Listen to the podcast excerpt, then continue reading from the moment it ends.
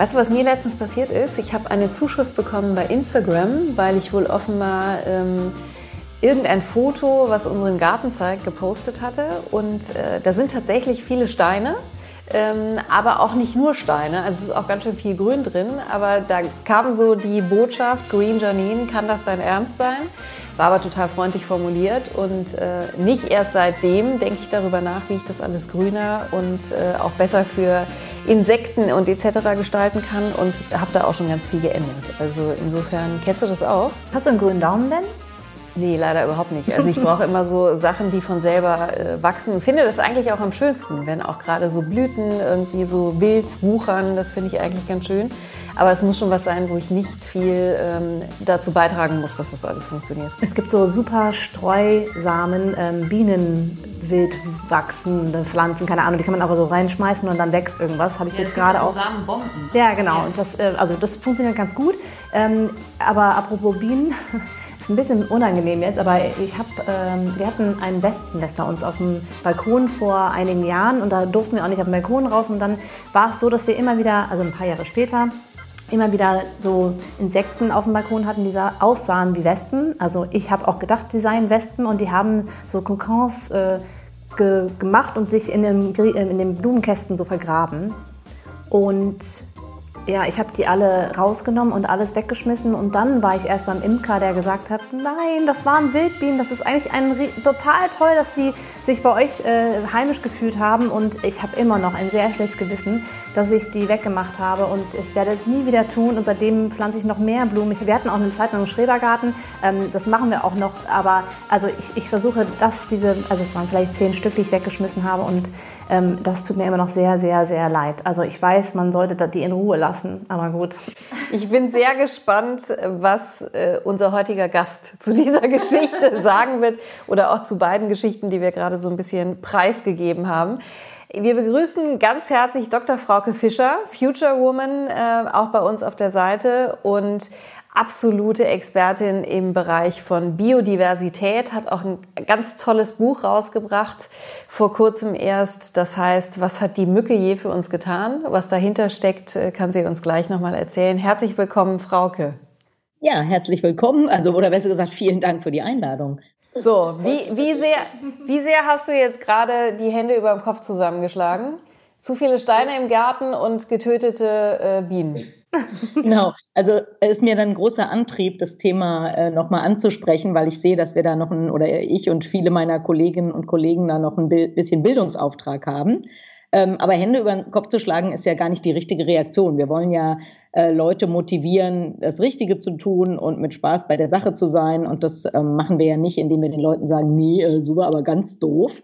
Also, und ihr habt ja euch beide schon dazu bekannt, dass ihr äh, lernwillig seid und das gerne besser machen wollt. Und das ist ja ganz hervorragend. Und äh, wenn ich mich richtig entsinne, ich glaube, mal gehört zu haben, man lernt am besten anhand solcher Fehler. Also besser, man hat schon mal was gemacht, das hat nicht gut äh, funktioniert ähm, und dann sagt einem einer, wie man es vielleicht anders machen kann, dann lernt man angeblich besser, als wenn man noch nichts gemacht hat und einer sagt einem, wie es geht. Vielleicht kannst du für uns alle erstmal den Begriff nochmal erklären, also Biodiversität, was genau bedeutet das eigentlich? Mhm. Genau, also Biodiversität ist die Vielfalt des Lebens auf unserem Planeten. Bislang haben wir, kennen wir nur Leben auf unserem Planeten, deswegen weiten wir die Definition da jetzt mal nicht auf andere Himmelskörper aus.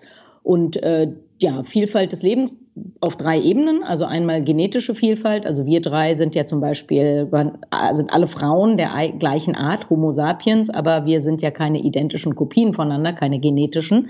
Also genetische Vielfalt die Vielfalt des Lebens innerhalb einer Art. Dann gibt es die Vielfalt von Arten, also ein Hund ist keine Katze, eine Giraffe ist kein Gänseblümchen. Und das dritte ist die Vielfalt von Ökosystemen. Also ein tropischer Regenwald ist was anderes als ein Korallenriff, das ist was anderes als ein Wattenmeer, das ist was anderes als eine Wüste. Das sind also die drei Ebenen von Biodiversität. Und für uns ganz wichtig, dazu kommen wir dann vielleicht hier gleich auch nochmal, sind die Leistungen, die sogenannten Ökosystemleistungen, von denen wir wissen, zum einen wissen, dass sie für Menschen super wichtig sind und zum anderen wissen, dass sie auf die Intaktheit der Natur, also auf eine möglichst hohe Biodiversität und eine intakte Biodiversität angewiesen sind. Aber warum ist es dann, also was ist wichtig daran? Du hast gerade gesagt, schon gesagt, wir kommen darauf zu sprechen, das tun wir jetzt auch sofort, weil ich, das die erste Frage, die ich mir stelle, ist, warum brauchen wir denn, keine Ahnung, ich weiß gar nicht, wie viele Mückenarten es gibt, aber warum brauchen wir die denn? Die nerven mich, mich doch nur. ja, also das brauchen wir, weil, ähm, also erstmal, warum brauchen wir genetische Vielfalt? Und die, also jetzt für uns persönlich brauchen wir die zum Beispiel bei Nahrungspflanzen.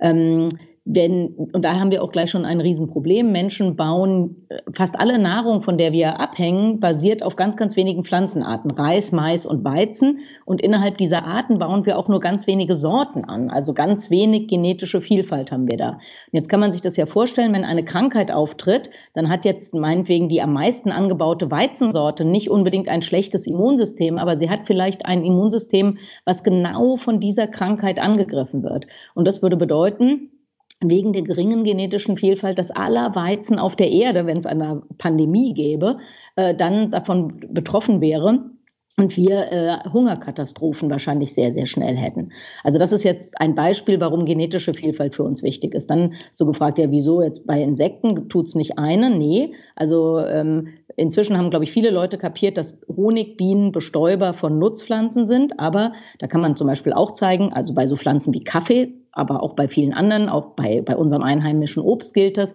dass wenn man nur eine Art von Bestäubern hat, also zum Beispiel nur Honigbienen, dass der Ertrag viel, viel geringer ist, als wenn man viele verschiedene Bestäuber hat, weil jede Blüte ein kleines bisschen anders gebaut ist und manche auch von einem einzigen Kirschbaum. Für manche ist die Honigbiene der perfekte Bestäuber, für manche Blüten, aber für andere eben auch eine Wildbiene oder, oder eine Mücke oder was auch immer.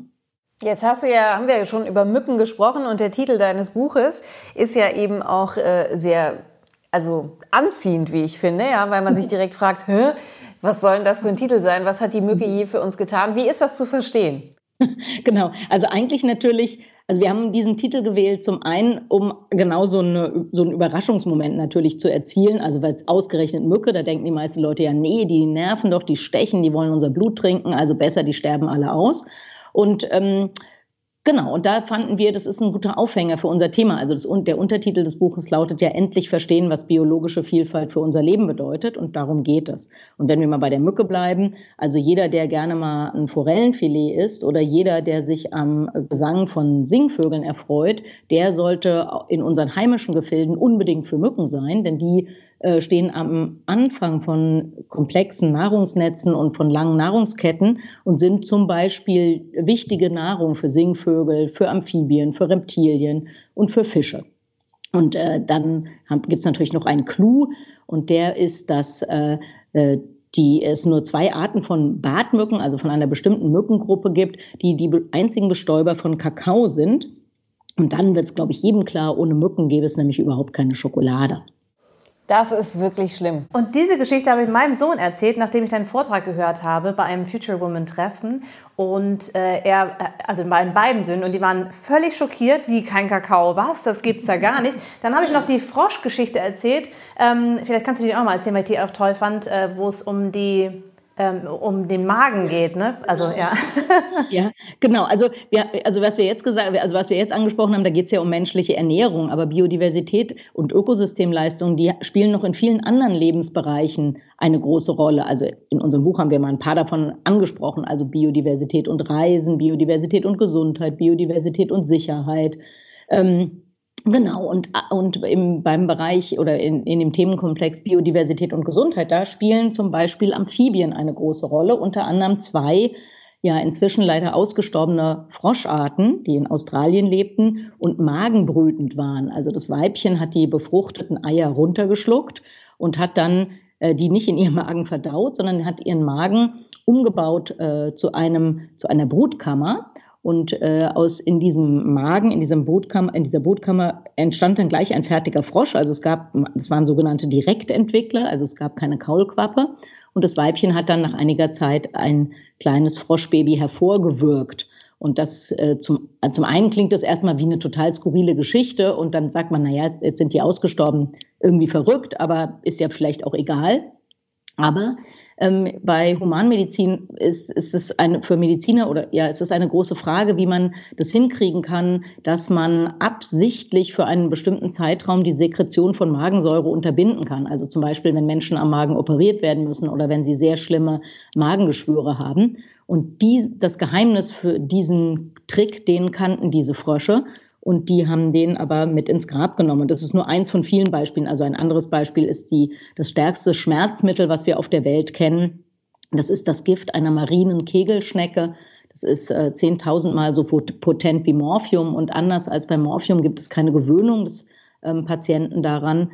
Also für Menschen, die im Endstadium Krebs haben mit sehr, sehr schlimmen Schmerzen, für die ist das ein Segen, dass es dieses Medikament gibt. Und da sind eben nicht Menschen draufgekommen, sondern ja, die Natur, könnte man sagen.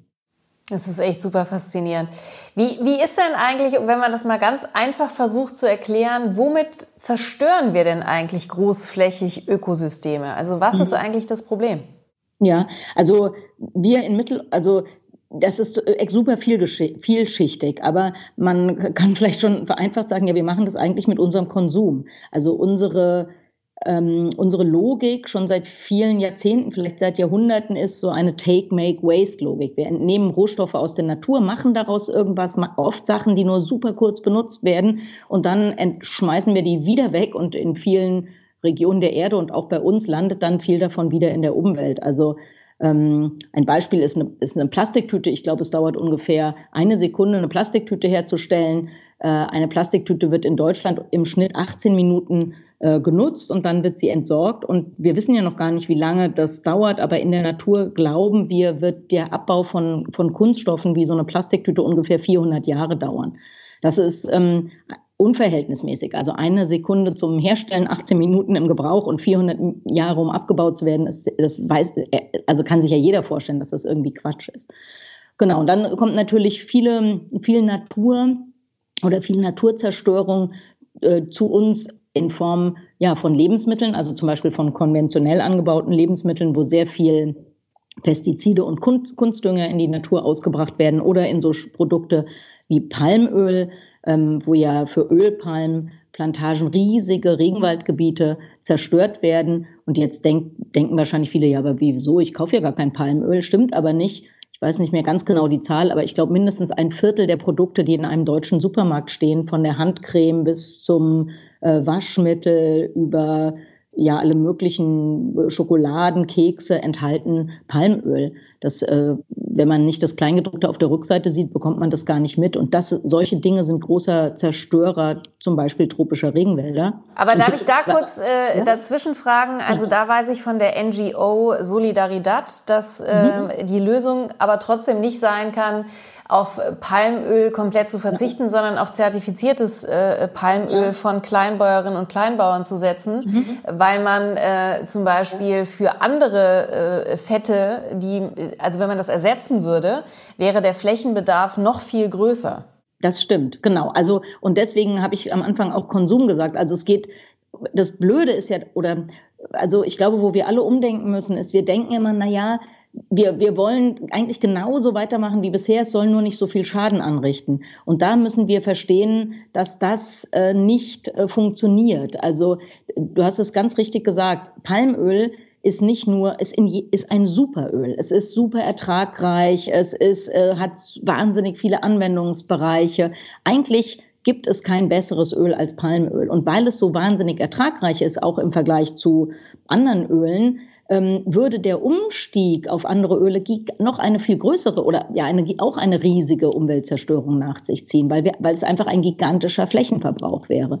Und da kommen wir dann ja, kommen wir vielleicht fast nochmal zur Mücke und zur Schokolade. Also ähm, sehr, sehr viel Palmöl ist in billiger Schokolade. Und Schokolade ist überhaupt eine kritische Sache. Es gibt eine ganz neue Publikation, wo man angeguckt hat, was ist der, also eine wissenschaftliche Publikation, was ist der ökologische Fußabdruck von Industrienationen im Hinblick auf Regenwaldzerstörung. Und Deutschland ist der Nummer eins Regenwaldzerstörer in Ghana und der Elfenbeinküste durch den Konsum von billiger Schokolade und billigem Kakao. Das ist kein anderes Land, ist in diesen beiden Ländern so massiv für Regenwaldzerstörung zuständig wie wir. Und in dieser billigen Schokolade, da ist eben nicht nur zerstörter Regenwald für Kakao Und äh, ja, leider muss man sagen, sehr, sehr viel Kinderblut, denn da arbeiten 2,2 Millionen Kinder, ähm, also ganz krasse Kinderarbeit, sondern dann ist da eben als billiges Fett auch noch äh, Palmöl drin und nicht etwa Kakaobutter, die ist nämlich ziemlich teuer. Und das, da ist die Lösung jetzt also nicht, ah, dann ähm, ja, keine Ahnung, machen wir es irgendwie, machen wir es irgendwie anders, sondern ersetzen da irgendwie das Öl, äh, Palmöl durch irgendein anderes Öl, sondern da muss man ganz echt ehrlich sagen, ja, Schokolade muss eigentlich wieder ein Luxusgut in Anführungszeichen sein. Das darf, also es kann eigentlich nicht sein, dass jeder von uns jeden Tag mehrere Tafeln Schokolade isst. Ähm, Im Deutschen, ein, ein Deutscher isst, glaube ich, im, im Schnitt elf Kilo Schokolade im Jahr.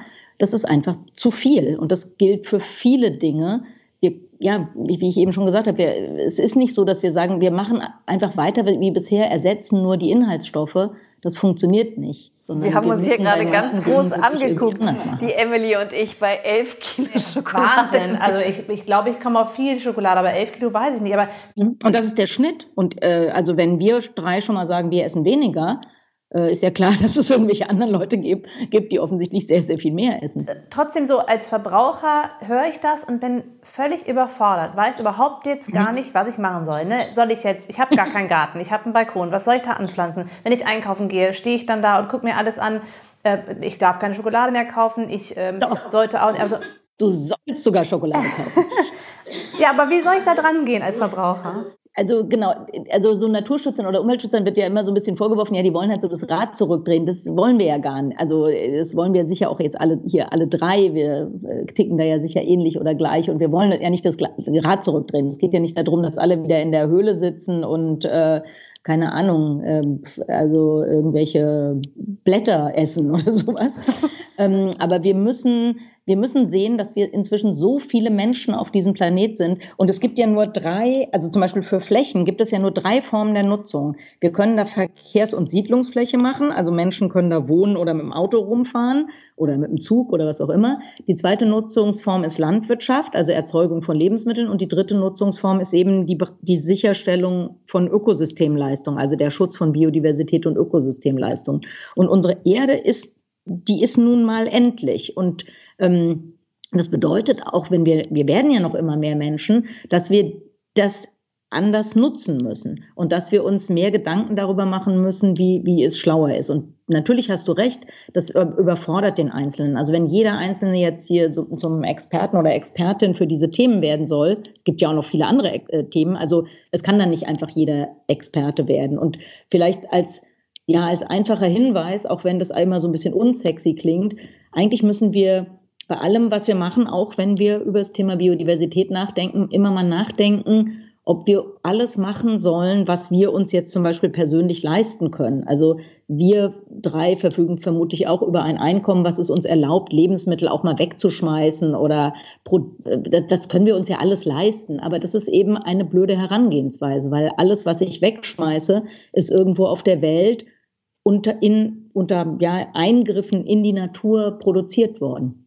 Das ist schon mal irgendwie ein wichtiger Hinweis, glaube ich. Und dann, ja, das hat jetzt auch jeder schon mal gehört und trotzdem muss ich es nochmal wiederholen. Wir, wir müssen alle weniger Fleisch essen. Wir müssen alle also keine Ahnung, es ist absurd, wenn wir alle im Januar denken, ach, jetzt habe ich aber mal Lust auf Erdbeeren, weil Erdbeeren im Januar müssen halt Gott weiß woher gejettet werden oder so.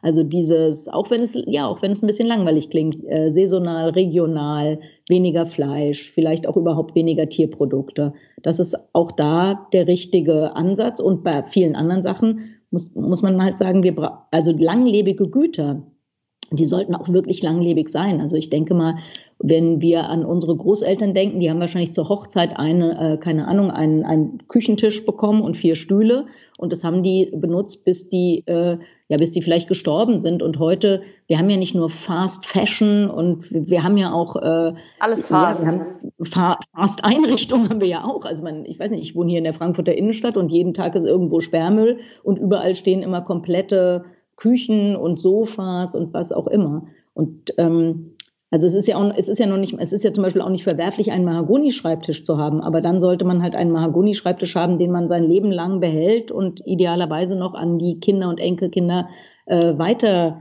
ähm, äh, weiter vererbt, anstatt sich halt alle zwei Jahre einen neuen Holzschreibtisch aus irgendeinem billigen Holz zu kaufen. Denn das hat große ähm, negative Auswirkung. Aber ich glaube, das ist interessant für viele Menschen auch, dass man ähm, eben bei Biodiversität, dass es jetzt erstmal gar nicht äh, nur darum geht, dass man mehr Pflanzen im Garten hat äh, und ein paar Blümchen da irgendwie hinmacht, sondern dass es auch da letztendlich wieder darum geht, äh, den eigenen Konsum und das Verhalten zu überdenken. Ne? Dass äh, das Thema so viel eben mit unserem ganz normalen Leben in so vielen anderen Bereichen zu tun hat. Also ja. das finde ich super also, spannend. Mhm.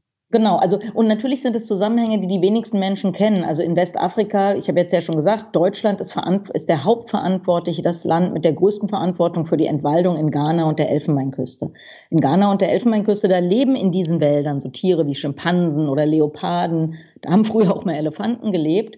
Das ist ja alles verschwunden und das ähm, ja, das lohnt vielleicht schon mal darüber nachzudenken und das ist ja, das ist schwierig und das ähm, muss man sich erstmal für interessieren und so. Aber diese Zusammenhänge, die gibt es halt. Oder ja, anderer hauptgroßer Zerstörer von Schimpansenpopulationen ist die Nutzung von Aluminium zum Beispiel. Aluminium wird aus Bauxit gewonnen. Bauxit äh, wird im Tagebau abgebaut. Das größte Bauxitvorkommen der Erde ist in Guinea. Das ist gleichzeitig das Land mit der größten Schimpansenpopulation. Oben steht der Regenwald mit den Schimpansen und unten drunter ist das Bauxit. Und wenn man an das Bauxit möchte, dann muss, müssen die Elefanten, äh, müssen die Schimpansen und der Wald weg. Und, und, und, das, und am Ende ist dieses Aluminium in Joghurtbecherdeckeln, aber auch in Kaffeemaschinen oder Autofelgen. Und auch da gilt halt, ja, brauche ich jedes Jahr, brauche ich von alledem immer, wenn es ein neues Modell gibt oder wenn das alte ein paar Schrammen hat, brauche ich davon immer sofort alles neu. Das hat eben sehr, sehr große Auswirkungen. Und äh, Auswirkungen hat auch, also Corona ist auch eine Auswirkung auf die fehlende Biodiversität. Ne? Und mhm. ähm, vielleicht genau. kannst du das nochmal erklären, dass mhm. wir da echt einen großen Fehler gemacht haben und immer weiterhin machen. Genau, also Corona ist ja eine Zoonose, also eine Krankheit, die von Wildtieren auf entweder äh, auf Haustiere und dann auf Menschen oder sehr, äh, in dem Fall wahrscheinlich sogar direkt von Wildtieren auf Haustieren übertragen, auf Haustiere, äh, auf Menschen übertragen wurde. Und ähm, diese Zoonosen äh, Coronaviren zum Beispiel, die kommen aus asiatischen Regenwäldern. Solange Menschen diese Wälder in Ruhe lassen, da sind ja ähm, Fledermäuse, deren natürliche Träger, solange bleiben diese Krankheiten in diesen Wäldern. Und jetzt muss man sich es aber so vorstellen, Menschen greifen da ein, weil sie zum Beispiel eine Palmöl, eine Ölpalmenplantage da errichten wollen oder Holz einschlagen oder Wildtiere jagen.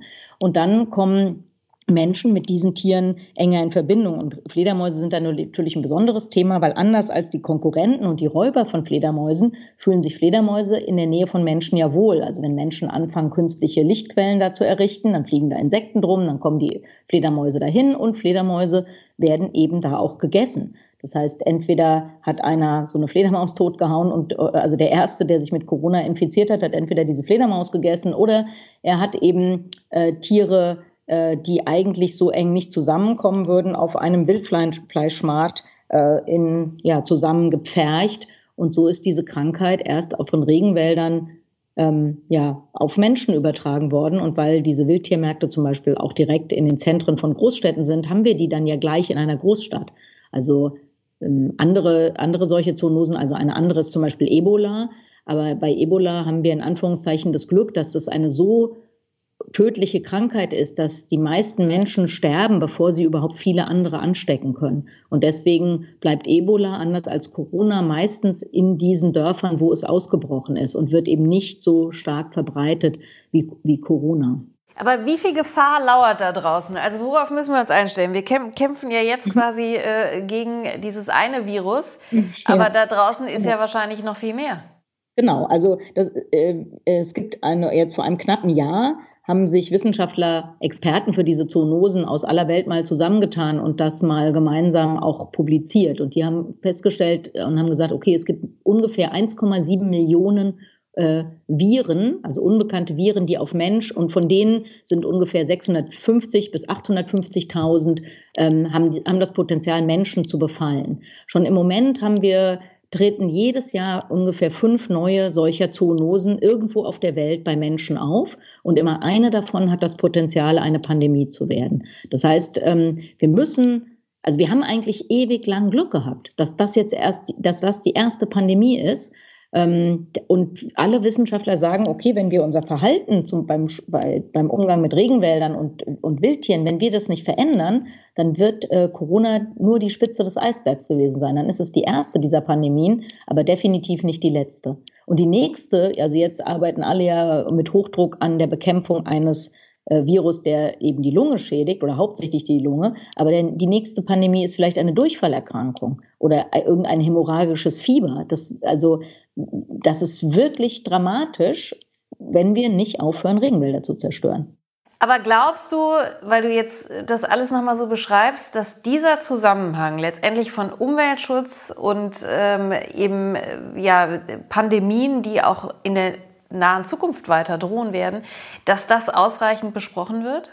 Nee, das glaube ich ganz sicher. Also das ist ja, damit hadere ich natürlich sowieso. Also natürlich gucke ich mir abends immer schön die, die, Nachrichten an. Also was ich mir auf gar keinen Fall angucke, sind Talkshows, muss ich ganz ehrlich sagen, weil ich das erstens ermüdend finde, dass immer dieselben Leute da sitzen und miteinander über dasselbe reden. Und ich finde es eigentlich erschreckend, dass wir über die Ursachen dieser Pandemie und vor allem auch die Gefahr weiterer Pandemien gar nicht sprechen. Also natürlich ist es wichtig, dass wir uns darüber Gedanken machen, wie, ähm, keine Ahnung, Lockdown ja oder nein, oder geht's mit dem Impfen schnell oder langsam, oder gibt's Nebenwirkungen und wie stark ist das zu verantworten und wie stark ist auch zu verantworten, dass man in die persönliche Freiheit von Menschen eingreift.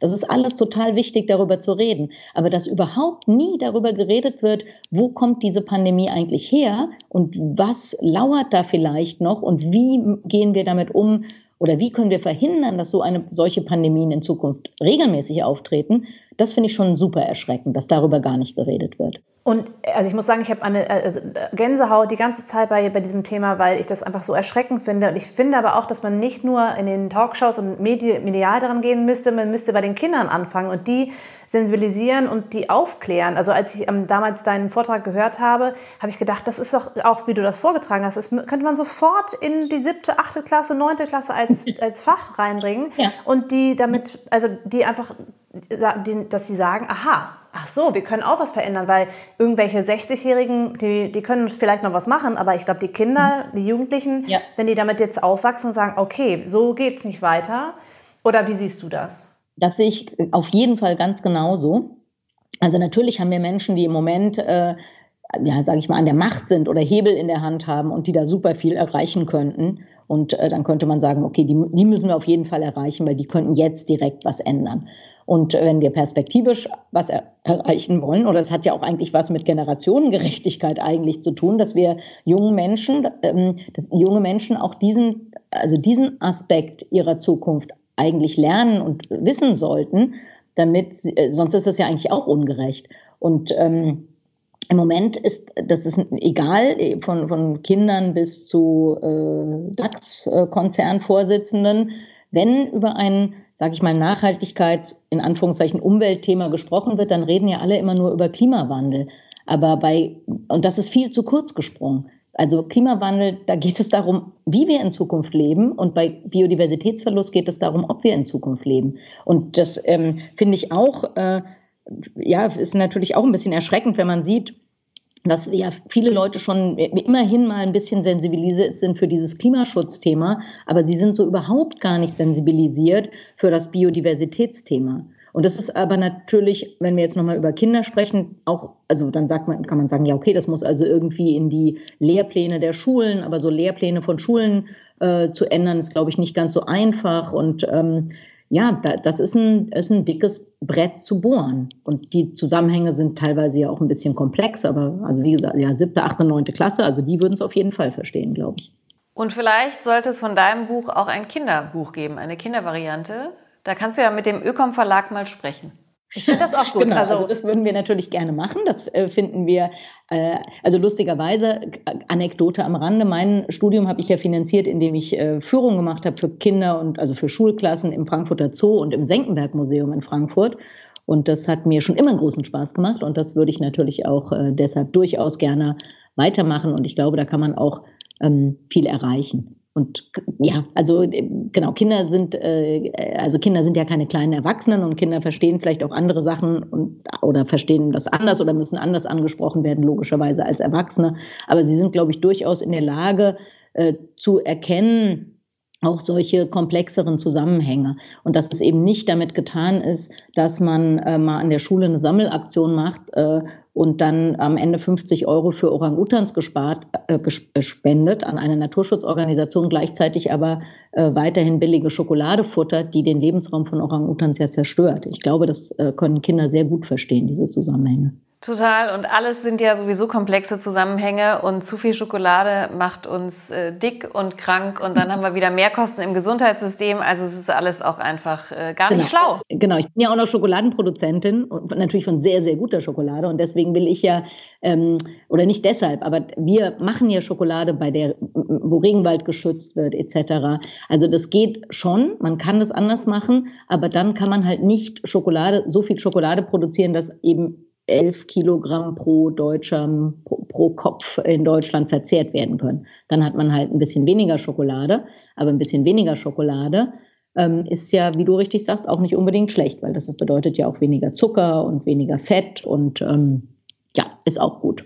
Aber ein bisschen mehr von äh, Dr. Frauke Fischer in den Medien, das würde ich mir wünschen, über das Thema zu sprechen. Ähm, es war wirklich sehr aufschlussreich und wir, also man kann das ja noch stundenlang besprechen.